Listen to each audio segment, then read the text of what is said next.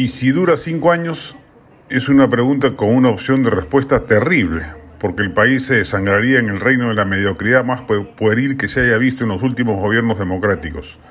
Pero cabe como posibilidad cierta. Castillo solo tendría que asegurar su pacto con Perú Libre, apostar a que Juntos por el Perú, a pesar de sus intentos de marcar distancia, no se sume al carromato vacador, que Perú Democrático siga en el oficialismo, que la facción provinciana de Acción Popular le continúe prestando apoyo y que la presencia de un ministro de Somos Perú asegure su cuota parlamentaria para salir bien librado no solo de cualquier intento de vacancia, sino también de la valla de las cuestiones de confianza. Claramente ese es el motivo de la conformación del gabinete de Torres y seguramente de los que vendrán.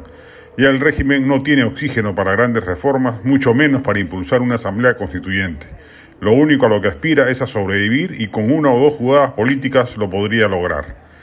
El gran pagador de la manutención del statu quo será, sin embargo, el país, ya que desperdiciaremos el boom de precios de los minerales, podríamos crecer por encima del 4% anual sin problemas, no se hará ninguna reforma importante, ni siquiera en salud y educación, los dos temas que hubieran parecido esenciales a un régimen de izquierda. Seguirá en caída libre la inversión privada y viviremos todo el tiempo que dure el gobierno en medio de escándalos políticos con la consecuente inestabilidad que ello generaría.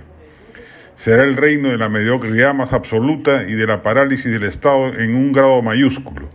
Se destruirá la tecnocracia y burocracia que habían alcanzado alguna dosis de excelencia el Estado funcionará peor que nunca y poco a poco se irá deteriorando la efectividad del gobierno central para establecer políticas públicas.